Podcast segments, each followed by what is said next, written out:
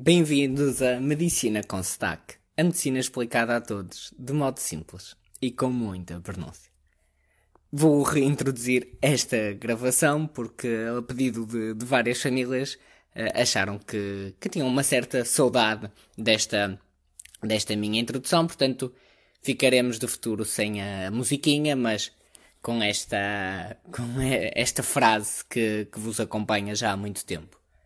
E tal como vos prometi, agora vem assim um, um podcast rápido, que é Estava eu ontem no comboio e estava uma grávida à minha frente, lá com um dos filhos. Ela estava mesmo muito grávida, estava quase de termo, como se, como se chama. E notava-se que ela estava assim um bocado ofegante, tinha vindo de uma, de uma consulta. Porquê? Porque a grávida estava no final da sua gravidez e a verdade é que o corpo dela teve que sofrer várias adaptações para ficar daquele. Uh, tomar conta daquele novo ser vivo de cerca provavelmente de 3 kg, que obriga o nosso corpo a, por exemplo, o coração a bater mais rápido. E pronto, uma pessoa não quer, mas houve as conversas, na mais é da nossa, da nossa área. Ela estava a dizer que na ecografia o médico até viu que o coração dela não cresceu como deveria ter crescido durante a gravidez, ou seja, o coração acaba por crescer um pouco durante a gravidez para se adaptar a este novo fluxo de sangue que tem que bombear, não é? Porque agora tem que bombear para dois. O dela não cresceu, o que não era um problema, mas podia justificar que ela ficasse mais cansada, cansada mais facilmente, pronto, e assim. E estava ela numa videochamada com o marido, e, e este podcast, o objetivo é porque é que o achismo não é um bom conselheiro, principalmente quando estamos a falar de temas sérios, sobretudo de, de vidas e de saúde. Então, ela estava a dizer que o médico lá lhe tinha dito para fazer nebulizações com, com soro ou com água. Pronto, e só para vos contextualizar, nebulizações, muitas, se calhar todos sabem o que é, aquilo tem uma física muito interessante, porque o que nós queremos é ter água, ou soro, e que depois entra um fluxo de ar ou de oxigênio, um fluxo rápido, que vá contra essa, essa água e a dispersa em partículas muito finas. E porquê é que nós queremos partículas muito finas? Porque nós vamos querer que estas partículas cheguem até ao fundo dos pulmões. E não, por exemplo, se forem partículas de água, tipo gotas normais ou gotinhas, elas vão ficar presas nos nossos pelos do nariz, ou nas zonas da garganta, ou etc. Não, nós queremos transformá-las em partículas tão fininhas que vão até dentro dos pulmões e na nossa traqueia, para que, por exemplo, as secreções que estejam lá e que estejam espessas e que nós não consigamos tirar com a tosse, fiquem mais molzinhas e depois já consigam sair.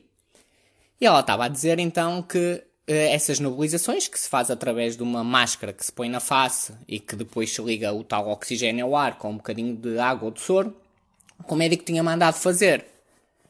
E o marido, eh, sem conhecimentos, deu para perceber, disse assim: Ah, só com água? Ou só com soro? Isso não faz sentido nenhum, ao menos tinha posto um remédio. E ele disse: Não, o médico disse para fazer só com água. E ele, ah, isso não serve nada, começou para lá dizer.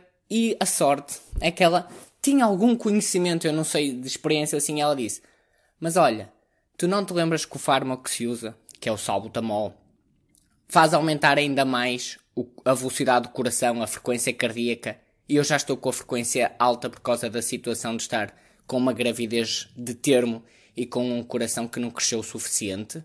Portanto, o que ela estava a dizer é que o coração dela já está a bater mais rápido que o normal e ela já está a sentir-se cansada só de existir.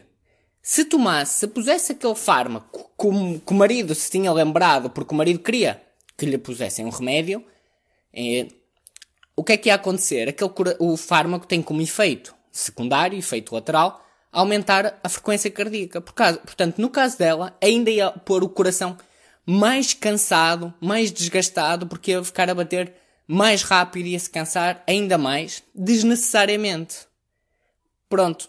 E ainda bem que ela tinha a noção que aquele fármaco tem aquele efeito, porque senão podia correr muito mal.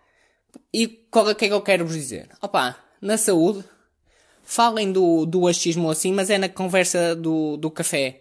Agora, quando tem um médico a vos dizer porque é que é para fazer com soro, respeitem isso, não é? Em princípio ele saberá mais do que vocês ou do que o, que vocês veem no Dr. Google.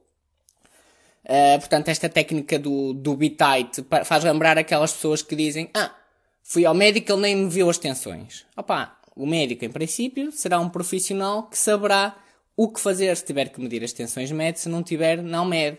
Como eu, na minha consulta de anestesia, ainda ontem, estavam-me a dizer Ah, e as análises valem quanto tempo? Se calhar se eu for operado daqui a um ano preciso de novas análises. Eu disse, olha, isso sou eu que sei, por isso é que você vem uma consulta de anestesia e eu é que sei quanto duram. Se você for uma pessoa saudável para uma cirurgia pequena, uh, porquê é que as suas análises haveriam de estar alteradas? Vamos fazer só por fazer? Não. Portanto, cabe ao médico saber, no meu caso específico, consoante o tipo de doente e o tipo de cirurgia, se é preciso fazer análise e quanto duram. Mas não, parece que a nossa sociedade quer é, é fazer coisas. Parece que deixamos o minimalismo de lado e agora estamos num consumismo extremo, consumismo extremo, que até se reflete não só nas, nas compras, mas também agora nos cuidados de saúde. O importante é meter remédios e fazer coisas, nem que seja picar para tirar sangue desnecessariamente. E pronto, envio-vos aqui este podcast em tom de um pequeno desabafo, mas ao mesmo tempo de conselhos e espero que gostem. Obrigado!